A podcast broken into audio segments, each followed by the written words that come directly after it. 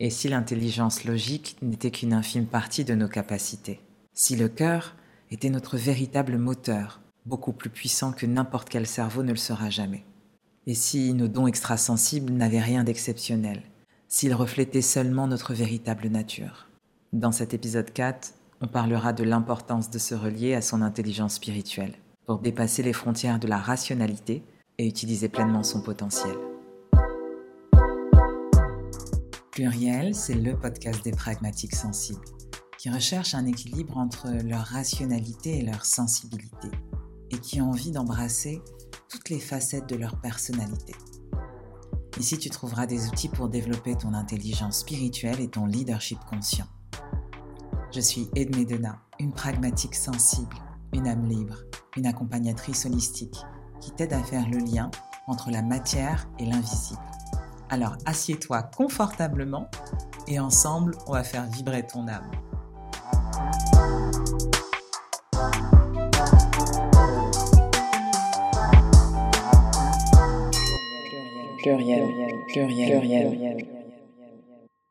Notre monde fonctionne à l'envers, et en respectant strictement les règles de la rationalité ou de la logique, on finit par agir en dépit du bon sens. Aujourd'hui, j'ai eu envie de vous raconter comment j'en suis arrivé à fonctionner à l'envers, fonctionner à l'encontre de ma véritable nature et surtout comment j'ai réussi à créer un nouveau cadre de référence en développant mon intelligence spirituelle.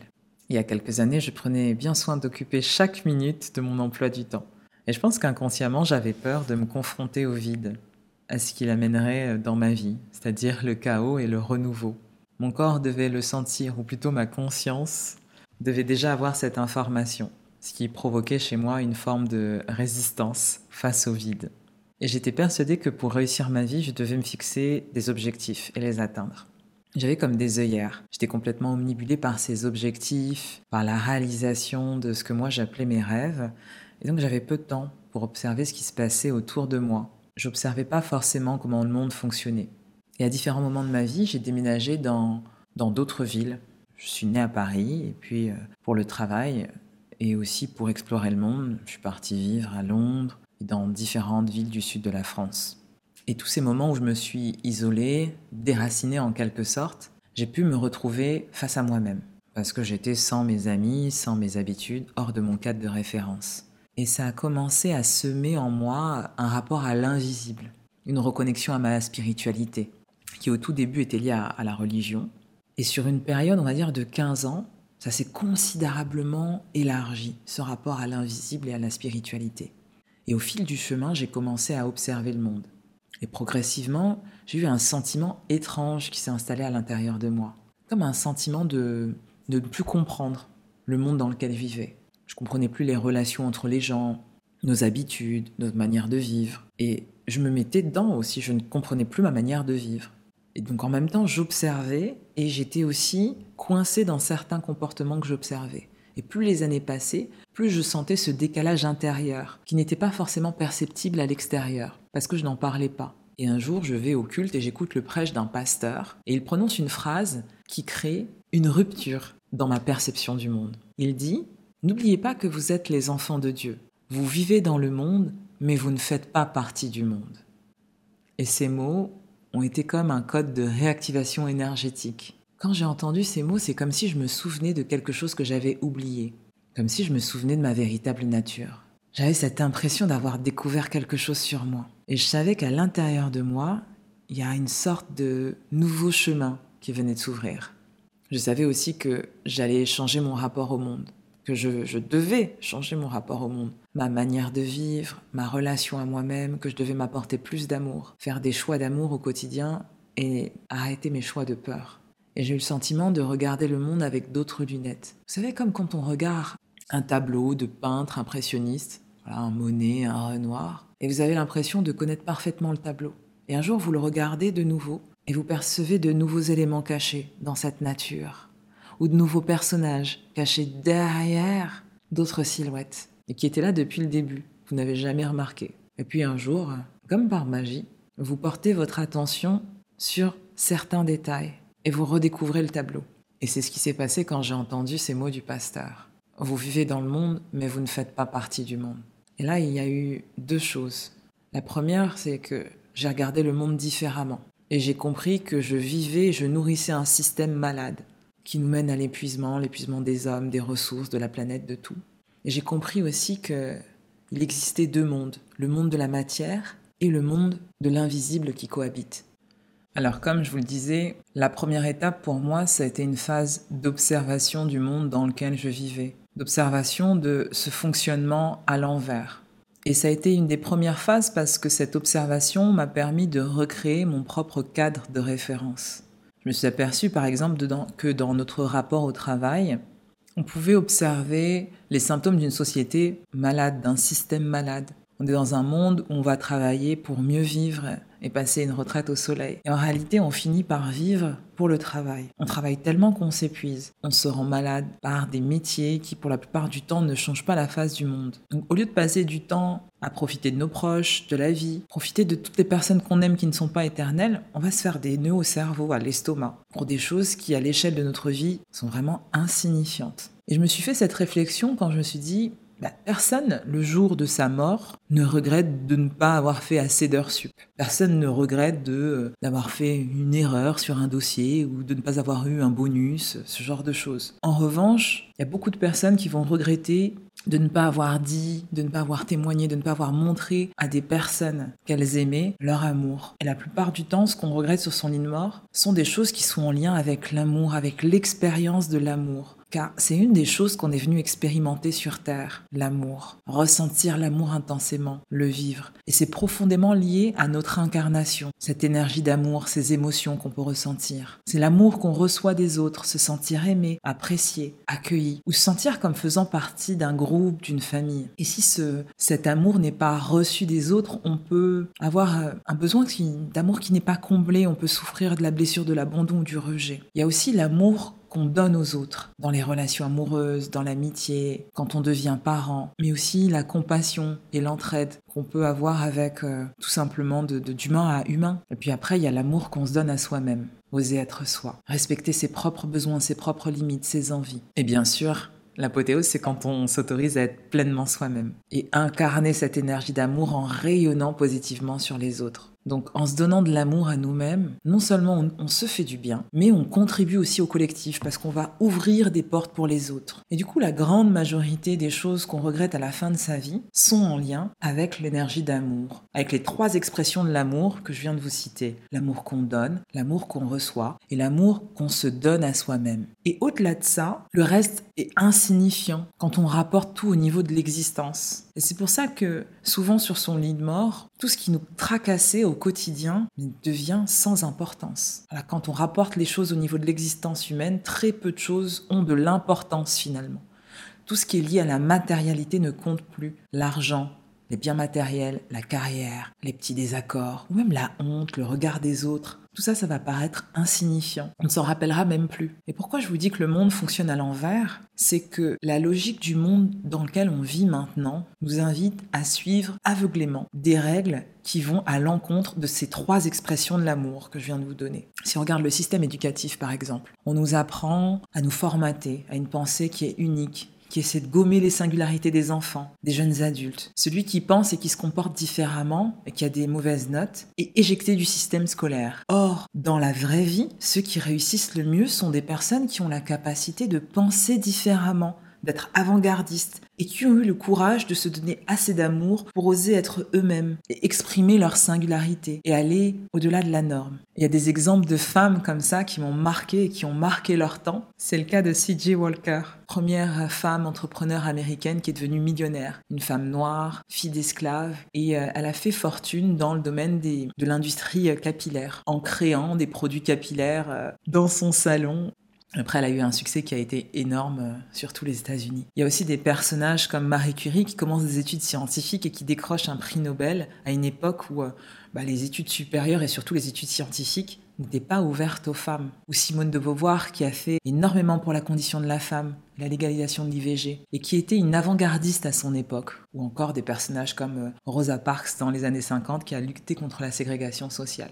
Toutes ces femmes que je viens de vous citer ont une particularité, c'est que à l'époque à laquelle elles vivaient, il y a des choses sur lesquelles on ne les attendait pas. mais elles ont répondu à un élan intérieur, un élan du cœur, à une intuition, à quelque chose qui les guidait pour être elles-mêmes et pour aller réaliser leur destin. Et en osant être elles-mêmes, en se donnant de l'amour, en ayant confiance en leurs convictions intérieures, elles ont ouvert des portes au monde, au collectif, et ont permis à d'autres de rayonner et de s'autoriser à être eux-mêmes. Et c'est précisément l'inverse que nous apprend le système scolaire, un système éducatif qui aujourd'hui est complètement malade et fonctionne à l'envers. Un des autres symptômes que ce monde fonctionne à l'envers, c'est notre rapport à la santé. On va s'empoisonner au quotidien avec euh, des produits euh, qui sont transformés, plein de produits chimiques, qui techniquement ne devraient même pas porter le nom de nourriture, parce que ce sont des aliments qui sont reconstitués, qui sont dépourvus de valeur nutritionnelle, et pour la grande partie, bah, qui se trouvent dans nos supermarchés en libre service. Et tout ça, ça finit par nous rendre malades, même modifier notre biologie, développer des allergies, des maladies. Et on reprend ensuite d'autres produits chimiques pour se soigner de ces premiers produits qui nous ont empoisonnés. Voilà, vive la médecine allopathique. Et ce qui est étonnant, c'est que quand certains prônent un retour à une médecine qui est plus naturelle, une consommation seulement d'aliments bruts, voilà, mettre des habitudes plus saines, retourner à plus de vivant dans son rapport à l'alimentation, mais aussi dans son rapport à la vie, ces personnes sont stigmatisées par la société. Tout simplement parce que la majorité a un esprit qui est engourdi, qui est influencé par une vision patriarcale et colonialiste. Et donc on va valoriser cette médecine allopathique et la vision occidentale. Ça, c'est vraiment un système qui fonctionne à l'envers, qui va à l'encontre de notre nature et de la nature. Après, à vous de voir ce qui fonctionne pour vous et trouver un équilibre. Il ne s'agit pas d'être dans des extrêmes, mais juste faire preuve de bon sens, de clairvoyance et de recul face aux habitudes que vous adoptez. Un autre système d'un monde qui fonctionne à l'envers, c'est notre système politique. On est gouverné par des hommes qui veulent transformer la société, qui nous promettent de transformer la société, qui veulent transformer le monde. Mais pour la plupart, si on les observe dans leur rapport avec autrui et aussi dans leur manière d'interagir au monde, on peut se poser la question si eux-mêmes ont suivi un chemin de transformation personnelle et même spirituelle. Quand on les observe, on peut avoir un gros doute. Et du coup, une sorte de manque de cohérence, de congruence entre ce qu'ils prônent, transformation de la société, être un vecteur de transformation, mais eux-mêmes ne sont pas capables de se transformer. Il y a quelque chose d'assez bizarre et dissonant, sur lesquels j'arrive pas à mettre des mots, mais qui m'amène à avoir un doute sur ce qu'ils peuvent nous apporter aujourd'hui. Comment un individu qui ne suit pas lui-même un propre chemin de transformation et de développement pourrait transformer les autres et transformer la société?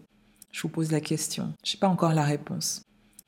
Et c'est pareil pour les médias, le système hospitalier, on arrive vraiment à un épuisement de nos systèmes parce qu'on a fonctionné à l'envers et qu'on a privilégié la logique, la rationalité, la concurrence, la compétition, la structure, la matière, la force, la vitesse, des rythmes effrénés, des fonctionnements automatiques.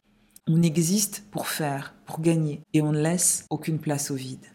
Mais quand on laisse de la place au vide, au néant, parfois même au chaos, quelque chose se passe il y a une sorte d'espace qui se crée pour laisser de la place à la création, à une sorte de renaissance qui laisse de la place à un nouveau cycle, la possibilité à quelque chose de nouveau d'émerger. Comme si nous avions la capacité de nous réinventer en tant qu'individus, mais aussi au niveau de l'humanité. Le vide créateur laisse place à l'intuition, à la spiritualité, aux émotions, à la question du sens et à la puissance de la philosophie du non-agir. Il ne s'agit pas de choisir entre rationalité et spiritualité, mais plutôt de relier les deux, mais de trouver votre propre équilibre, un équilibre qui est juste pour vous, pour créer un pont entre deux mondes et pour utiliser pleinement vos capacités, parce que nous sommes des êtres spirituels incarnés sur Terre. Nous sommes venus faire l'expérience de l'incarnation. Il ne s'agit pas de refuser son incarnation en se réfugiant dans une spiritualité qui refuse le monde, qui refuse la matérialité où on rejette la matière. Au contraire, la spiritualité peut être vivante, incarnée. La spiritualité, c'est aussi ce qui peut nous permettre de mieux vivre notre incarnation et d'utiliser pleinement notre potentiel pour expérimenter ce qu'on est venu expérimenter ici sur Terre. Et ce vide, il est nécessaire pour faire de la place à l'intérieur de soi, pour une connexion à un espace sacré en soi, pour se reconnecter à ce sentiment de plénitude, de paix, de calme, mais surtout de sécurité, et qui va ouvrir le champ des possibles. Et quand j'arrive à me connecter à ce temple intérieur, je suis connecté à mes émotions, mais elles ne m'envahissent pas. Je suis connecté à la source, je suis connecté au divin. Je rentre dans un espace qui est calme, qui est silencieux. Et dans cet espace, je peux capter des informations que je suis censé recevoir pour m'aider sur mon chemin de vie. Et une chose qui est très importante dans cette reconnexion à soi, cette reconnexion à cet espace intérieur, à son temple intérieur, une des choses qui peut vous reconnecter à ça, c'est la respiration à partir du ventre. Quand tout est trop agité à l'extérieur, vous allez pouvoir vous reconnecter à cet espace intérieur, à cet espace divin. Et à la fin du podcast, je vais vous proposer une expérience pour vous reconnecter à votre corps. Et c'est la première étape pour se reconnecter à cet espace divin. Quand j'ai compris que j'étais une pragmatique sensible, je me suis aperçu que deux mondes coexistaient. Le monde du sensible et le monde de la matière. Et c'est le fait de mettre un nom sur ce que j'étais qui m'a aidé à, concrétiser les choses, à sortir d'une perception qui m'enfermait dans la dualité ou dans une énergie de peur.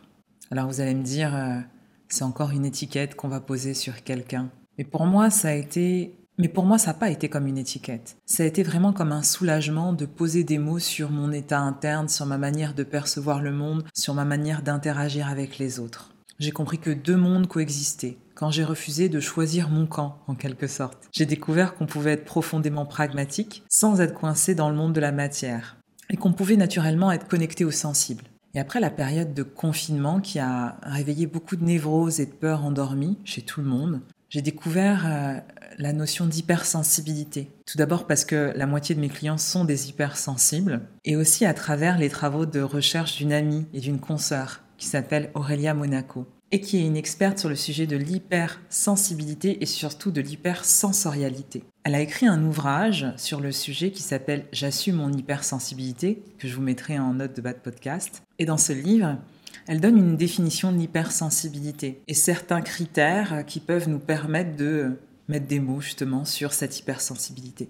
Elle dit que ça peut se définir comme une sensibilité qui est plus élevée que la moyenne, qui se traduit par une sorte de réceptivité accrue aux stimuli intérieurs comme extérieurs, par une perception très fine, comme une hyperconnexion qui peut comprendre toutes les dimensions de notre être, physique, mental, émotionnel, énergétique. Et en partant de cette définition, il y a certains critères que j'aimerais vous partager qui reviennent chez les hypersensibles et qui vont nous permettre d'identifier cette hypersensibilité. Le premier critère, c'est l'intensité émotionnelle, qui les amène à ressentir un décalage entre l'intensité des émotions qu'ils ressentent et la réalité des situations qu'ils vivent. Le second critère, c'est l'intensité sensorielle, qui les amène à réagir de manière plus rapide, plus intense aux stimuli internes et extérieurs. La troisième, et pas des moindres, c'est une hyper-empathie qui les amène à ressentir dans leur corps, sans le décider, l'état interne de quelqu'un d'autre. Le quatrième, c'est la suradaptation aux besoins des autres, qu'ils ont tendance à faire passer avant leurs propres besoins. Et le dernier, c'est le sentiment de honte et de décalage avec les autres, sur leur manière de vivre, de ressentir les émotions, de s'exprimer et parfois de subir leurs émotions au quotidien. Et en partant de cet état d'hypersensibilité décrit par Aurélia Monaco, je sentais que certaines choses me parlaient, me ressemblaient, mais pas assez, qu'il y avait quelque chose d'autre qui n'était pas abordé. Pour moi, il manquait quelque chose. Une partie essentielle de ma personnalité n'était pas abordée par ce concept d'hypersensibilité. Bien entendu, c'était mon pragmatisme. Et cette rationalité qui allait influencer tout mon rapport au monde, à l'autre. Et je prenais conscience que j'étais une pragmatique sensible, une personne profondément rationnelle, guidée par une perception logique des choses, mais qui avait cette forte sensibilité refoulée, et qui avait cette capacité à se relier au sensible, et dont la spiritualité était un sommeil et ne demandait qu'à s'exprimer. Et j'ai dû m'autoriser à vivre deux choses euh, qui avaient l'air tout à fait opposées pour moi en apparence et qui ne font qu'illustrer l'état interne des pragmatiques sensibles et aussi la complexité de la nature humaine. Donc c'est vraiment se laisser la liberté de relier le visible et l'invisible, le concret et l'abstrait, pour jouir pleinement de toute la potentialité de notre être. Alors comment on fait pour créer du lien? Quand on nous a appris à séparer, à diviser, à étiqueter les facettes de notre personnalité Eh bien tout simplement en acceptant que nous ne savons pas. Ce que nous connaissons de l'homme, de la nature humaine, de l'intelligence humaine, n'est qu'une partie infime de ce que nous sommes. Je suis une pragmatique sensible. Rien que le fait de prononcer ces mots, de penser que quelqu'un va pouvoir les entendre, m'affranchit de la norme. Ça m'unifie en quelque sorte. Ça éclaire instantanément mes parts d'ombre et toutes ces parts que j'arrivais pas à accepter chez moi. Alors vous posez probablement la question, comment on sait qu'on est un pragmatique sensible Qu'est-ce que ça veut dire exactement? Eh bien pour ça, j'ai six critères à vous partager qui peuvent vous aider à identifier si vous êtes un pragmatique sensible. La première des choses et la plus importante, c'est que le pragmatique sensible a une perception logique et rationnelle du monde. C'est le filtre avec lequel il perçoit le monde, sa famille, son histoire, son travail. Cette perception logique va agir comme un filtre où le cerveau du pragmatique sensible va analyser, catégoriser, organiser, planifier, sans aucun problème. La deuxième chose, c'est le cadre de référence interne du pragmatique sensible. À la différence de l'hypersensible qui a un cadre de référence externe dans la prise de décision, l'hypersensible va plutôt chercher à avoir des avis extérieurs pour confirmer ou valider sa propre opinion et pour prendre une décision. Le pragmatique sensible, lui, va se recentrer vers l'intérieur. Il pourra consulter des avis, collecter des informations pour prendre la meilleure décision pour lui. Il restera toujours le référent, le décisionnaire. La troisième chose, c'est l'intensité émotionnelle refoulée. Alors que l'hypersensible a une intensité émotionnelle qui est visible de l'extérieur, qui est perceptible par les autres, le pragmatique sensible de l'extérieur paraîtra très neutre émotionnellement, presque une froideur dérangeante, apparente vis-à-vis des émotions. Mais intérieurement, il y aura une grande intensité, un peu comme un volcan qui est prêt à rentrer en éruption. Et le pragmatique sensible sera souvent dans le déni de la tristesse, aura des grandes difficultés à exprimer son état émotionnel quand il n'aura pas travaillé sur lui et quand il n'aura pas rééquilibré ses énergies. Il y aura aussi une déconnexion au corps qui sera très forte et qui l'amènera à somatiser. Parce que toute cette intensité intérieure qui est mal gérée, qui est non exprimée, va, euh, va essayer de sortir et de s'exprimer par le corps. La quatrième chose, c'est que le pragmatique sensible va dégager énormément d'énergie et de sécurité qui vont attirer les autres. Toutes ces personnes qui cherchent de la stabilité, vont naturellement être attirés par lui. Et c'est une de ses missions, être un référent dans son domaine et dégager de l'énergie et partager cette énergie avec les autres. Le cinquième point, c'est un attachement très fort aux valeurs, un sens de la responsabilité, le sens de la famille, le sens du devoir, le sens du travail, la persévérance, qui pourra l'amener à vraiment être en déséquilibre s'il ne s'écoute pas, parce qu'il va arriver à l'épuisement professionnel, à l'abnégation, à une empathie qui n'est pas écologique pour lui. La sixième chose, c'est pas des moindres, c'est une déconnexion à sa spiritualité. C'est-à-dire que le pragmatique sensible sera connecté au sensible, mais va refouler cette connexion. Il sera dans la non-acceptation par rapport à ce type de spiritualité, parce que ça va lui faire peur, parce qu'il a besoin de structure, et que par définition, la connexion au sensible n'est pas quelque chose qui se contrôle et il aura besoin de mettre cette spiritualité dans une case. Donc ce qui va l'amener soit à avoir un rejet de la spiritualité, soit à vouloir vraiment cadrer cette spiritualité et la cadenasser. Et c'est là où il va se couper de sa puissance et de ce qu'il est réellement venu faire ici sur Terre. Donc tout le défi du pragmatique sensible, ça va être de se reconnecter à son féminin, à son énergie Alors que le défi de l'hypersensible, ça va être plutôt le contraire, ça va être de se reconnecter au masculin. C'est d'accepter qu'il a été guidé pendant longtemps par la logique, mais qu'il n'y a pas que ça. Derrière ça, il y a une spiritualité, une connexion au sensible qui est plus grande et qui est souvent refoulée et non assumée. Je dis non assumée parce que le pragmatique sensible utilise déjà son intelligence spirituelle. C'est juste qu'il n'en a pas conscience. Il n'arrive pas à poser de mots dessus et surtout, il utilise une partie infime de son intelligence spirituelle parce qu'il va bloquer ses dons extrasensoriel. Il va bloquer toutes ses capacités parce qu'il va avoir peur d'être perçu comme un fou. Ou sinon, il va aussi avoir peur de toutes ces expériences euh, comme les sorties de corps. Pour quelqu'un qui est très pragmatique et très rationnel, euh, faire des sorties de corps, ça peut être très troublant parce qu'il n'y a pas cette notion de contrôle qui est très présente chez les pragmatiques sensibles qui ne sont pas encore alignés. Donc le souci que peut rencontrer le pragmatique sensible, c'est qu'il ne se rend pas compte qu'il est enfermé dans son corps mental. Parce que bien souvent, il est dans l'action, dans la performance, il obtient beaucoup de résultats, beaucoup de succès. Et du coup, il risque de ne pas se poser des questions et de vivre sa vie comme ça, dans la matérialité, jusqu'à l'épuisement de sa force vitale. Et maintenant qu'on part du corps mental, je vais juste faire une petite digression sur les corps subtils. Parce que cette notion, elle est importante pour le pragmatique sensible.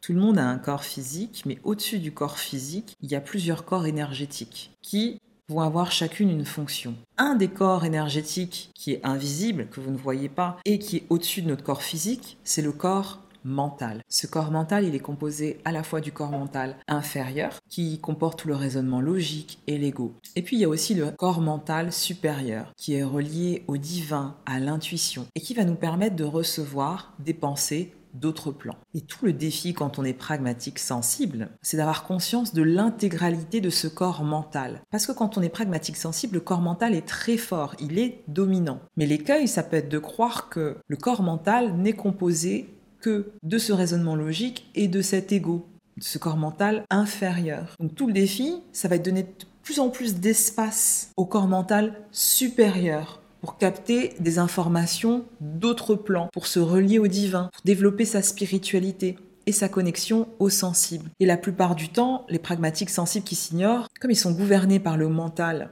inférieure, cette connexion au divin, elle va être très disparate. Il va y avoir des petites informations comme ça qui vont capter inconsciemment et ils vont essayer de les justifier par des faits logiques, euh, par euh, du pragmatisme, par leur expérience de vie. Alors qu'en fait, ces informations ont été captées par le corps mental supérieur. Et au fur et à mesure de leur vie, normalement, cette frontière à un moment devient de plus en plus poreuse, avec des intuitions qui sont de plus en plus fortes, avec peut-être des prémonitions euh, de plus en plus présentes, avec beaucoup plus de synchronicité qui sont visibles et qui sont acceptées.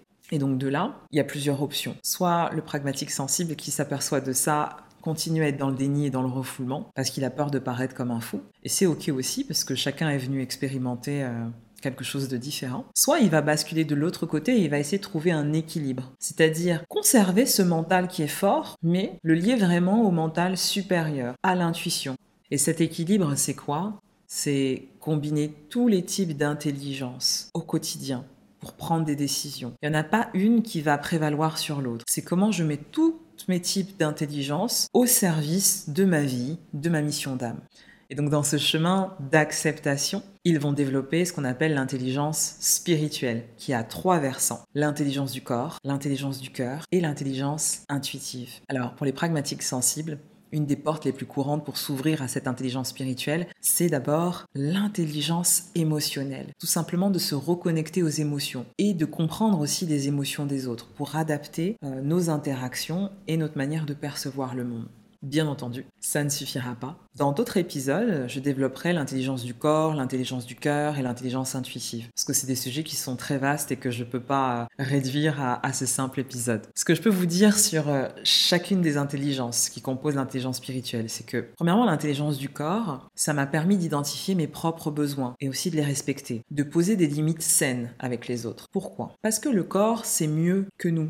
Il capte des informations avant le mental et il va nous envoyer d'innombrables informations à chaque instant. Mais nous ne les écoutons pas, nous ne les voyons pas. Concernant l'intelligence du cœur, ce que je peux vous dire, c'est qu'il y a des études qui ont montré qu'une intelligence émotionnelle bien développée, elle est quatre fois plus puissante qu'un QI qui est très élevé. il y a des observations qui ont été faites sur euh, les personnalités à succès. Ce qui a été déterminant chez eux, c'est pas le QI, donc l'intelligence logique. 20% en fait de cette intelligence est liée à l'intelligence logique. Mais 80% du reste, c'est un autre type d'intelligence qu'ils ont utilisé pour atteindre leurs objectifs et euh, arriver à un état de réussite et de succès. En tout cas, ce qu'ils considèrent comme tel dans leur vie. Au niveau de l'intelligence intuitive, elle, va nous permettre de, à la fois d'avoir un espace créatif dans notre vie personnelle et professionnelle. Et aussi, ça va nous permettre d'éviter des situations qui peuvent être dramatiques et qui ne sont pas forcément écologiques quand on sait écouter cette intuition et laisser de la place à cet espace tout simplement. Donc comme je vous l'ai dit, on verra les trois pans de cette intelligence spirituelle dans d'autres épisodes, mais avant de vous laisser partir, j'avais envie de vous offrir la toute première étape, c'est la reconnexion au corps et faire de la place et de l'espace à l'intérieur de soi. Et pour ça, je vous propose une mini séance d'hypnose. Vous allez apprendre à faire de la place à l'intérieur de vous, mais surtout à vous faire un auto-soin énergétique pour débloquer les énergies à du corps. Donc c'est une première étape et ce que je vous propose c'est de prendre place, de vous asseoir ou de vous allonger et de vous laisser guider par le son de ma voix. On se retrouve tout de suite. Pluriel, pluriel, pluriel, Installez-vous confortablement. Et je vais vous proposer de respirer à partir du ventre, un peu plus profondément que d'habitude et un peu plus lentement.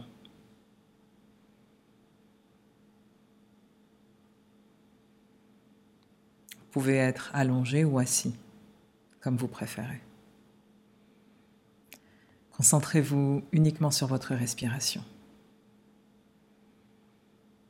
Une respiration lente et profonde qui part de votre ventre.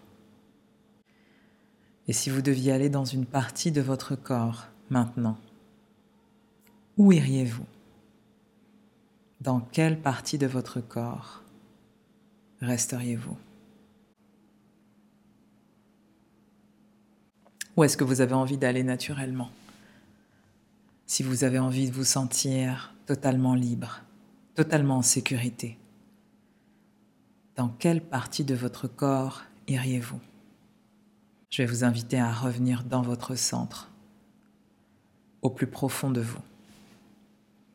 Cet endroit si lointain et si proche à la fois. Cet endroit relié au divin. Un endroit qui est relié à la source, à l'intérieur de vous. Une partie à l'intérieur de vous très agréable. Une partie qui est remplie de calme, de paix et de sécurité intérieure. Alors vous allez plonger, plonger, encore et encore, à l'intérieur de vous, encore plus profondément dans cette partie, dans votre centre, maintenant. Et c'est comme plonger à l'intérieur de soi, où tout est calme, dans un océan paisible, pour se poser un instant. C'est comme revenir dans un lieu qu'on a déjà connu, mais dont on avait oublié l'existence. Et c'est comme se rappeler très clairement du chemin à prendre, au fur et à mesure qu'on emprunte ce même chemin. Revenir dans son centre, c'est comme revenir chez soi, après un long voyage, comme la sensation enfin de pouvoir poser ses valises à l'abri de toute l'agitation extérieure comme si le bruit à l'extérieur vous ramenait au plus profond de vous-même. Et plus l'extérieur s'agite, plus l'intérieur se calme.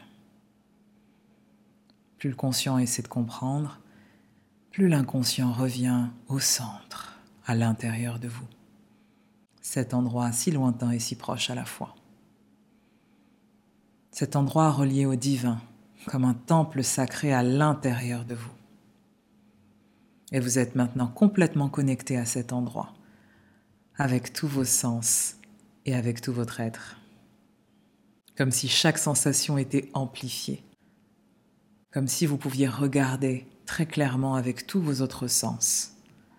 Et normalement connecté à cet espace, ça doit être tout de suite très agréable, très plaisant. Quelque chose où la paix et le calme règnent. Alors respirez et observez vos ressentis. Observez ce qui se passe quand vous restez dans cet endroit, dans votre centre, à l'intérieur de vous.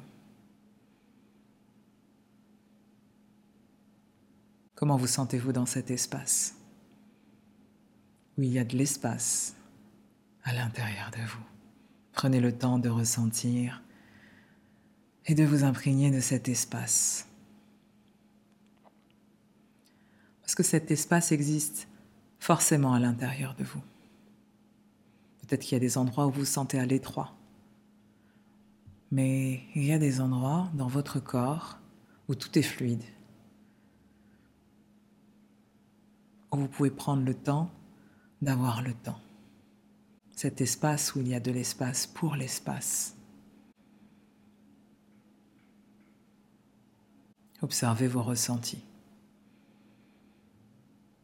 Prenez le temps de reprendre possession des lieux.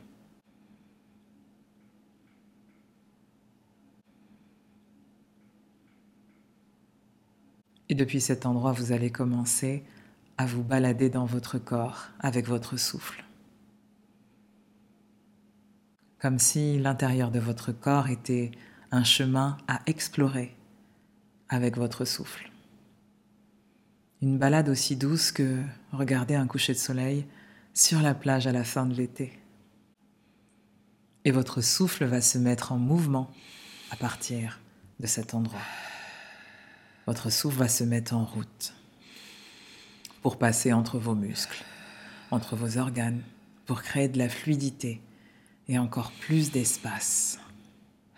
Au gré de votre respiration, c'est bien votre souffle qui va parcourir l'intégralité de votre corps. Et dès que vous rencontrez une zone encombrée, arrêtez-vous et prenez le temps de respirer à partir de cette zone encombrée. Comme si vous respiriez à partir de cette zone, une ou plusieurs zones. Et ces zones vont devenir le point de départ de votre souffle pour libérer les zones encombrées, pour remettre du mouvement. Prenez le temps d'identifier toutes ces zones et de les débloquer en respirant profondément à partir d'elles.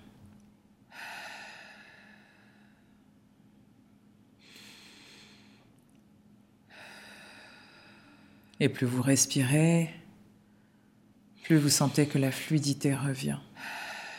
Quelque chose est en train de changer. Quelque chose est en train de se libérer.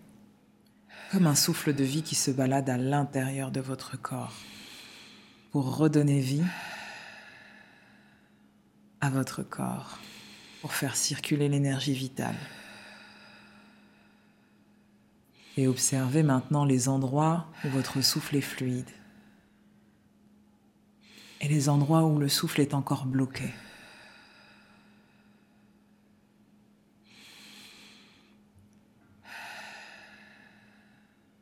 Et continuez à respirer profondément, plusieurs fois, autant que nécessaire, depuis toutes ces zones bloquées.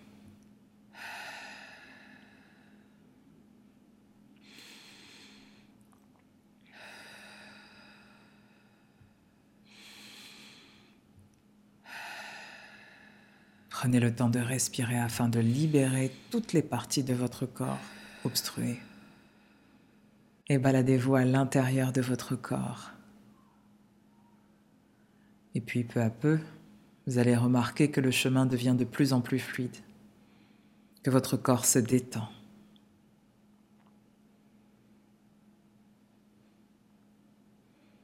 Et s'il y a encore des endroits où l'air est obstrué, Observez vos ressentis.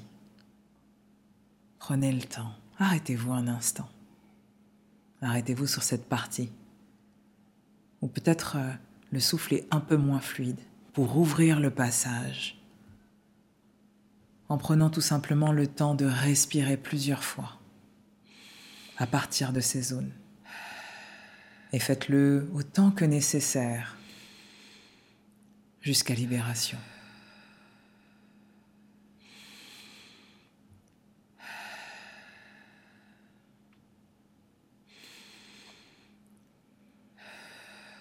Et maintenant, vous allez poser votre attention sur un autre endroit de votre corps.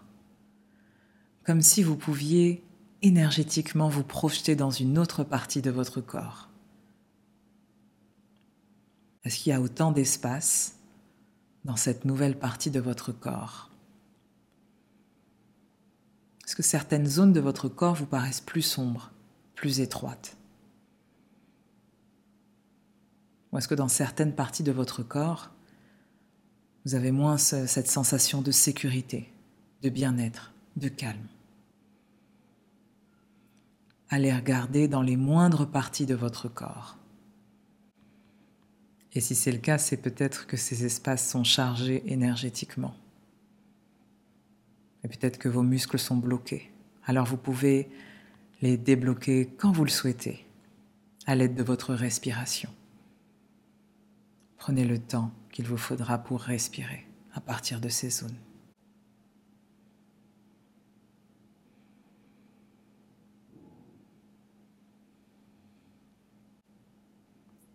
Et maintenant, vous allez repartir dans la partie de votre corps où il y a le plus d'espace, où vous vous sentez le plus en sécurité. La partie la plus agréable de votre corps. Et vous allez voir que immédiatement quand vous êtes dans cette partie, tous vos organes sensoriels vont se mettre en action. Vous allez tout ressentir intensément, tout ce bien-être, tout ce calme, toute cette paix. Tout ce que ça fait d'être revenu dans votre centre, dans votre temple intérieur, dans cet endroit sacré. Dans cette partie de votre corps où votre souffle est fluide, avec beaucoup plus d'espace. Ouvrez complètement votre cage thoracique et vous allez faire grandir cet espace en respirant à partir de là. Et plus vous respirez,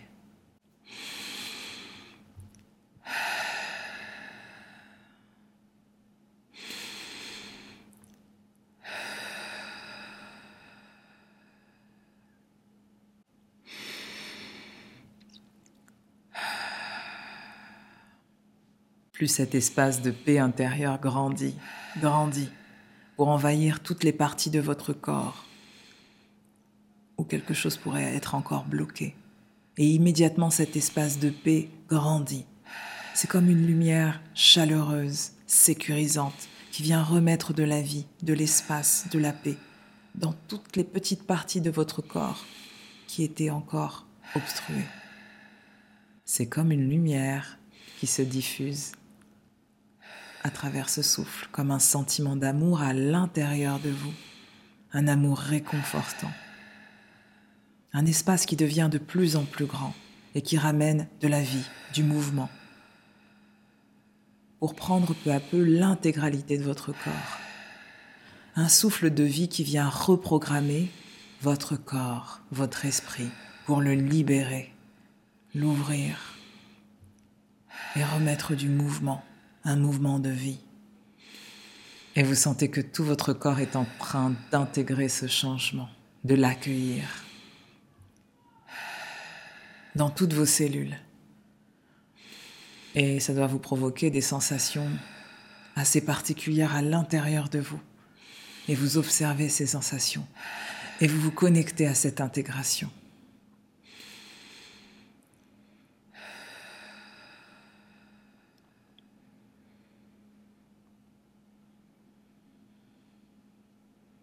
Et vous vous connectez à cette lumière pour repartir dans votre centre, repartir dans votre temple. Et vous avez la certitude, la sérénité de savoir où se trouve ce temple.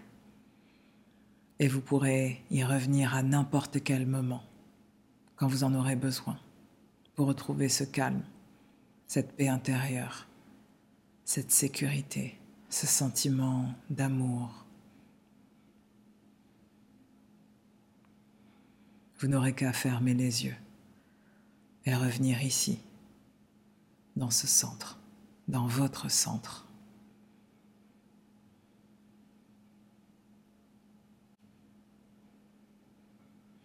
Il est temps maintenant de revenir à la surface comme faire un chemin inverse. C'est comme remonter petit à petit, par paliers, après avoir plongé au plus profond de soi-même. Vous allez reprendre le chemin inverse, un chemin qui vous ramène petit à petit dans la pièce où vous êtes, à votre conscience.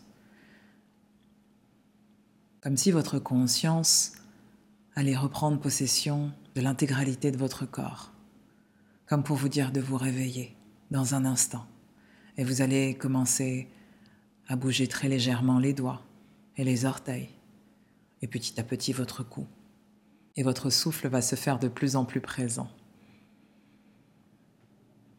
Et vos paupières vont commencer à bouger, comme pour vous avertir qu'elles vont s'ouvrir bientôt et maintenant. Et vous allez ouvrir les yeux en pleine conscience et en pleine forme.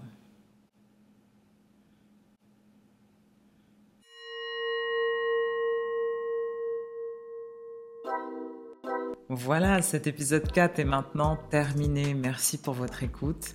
J'espère que cet épisode vous a plu. Si c'est le cas, n'oubliez pas de le noter sur votre plateforme de podcast. Partagez-le, diffusez-le sur les réseaux sociaux.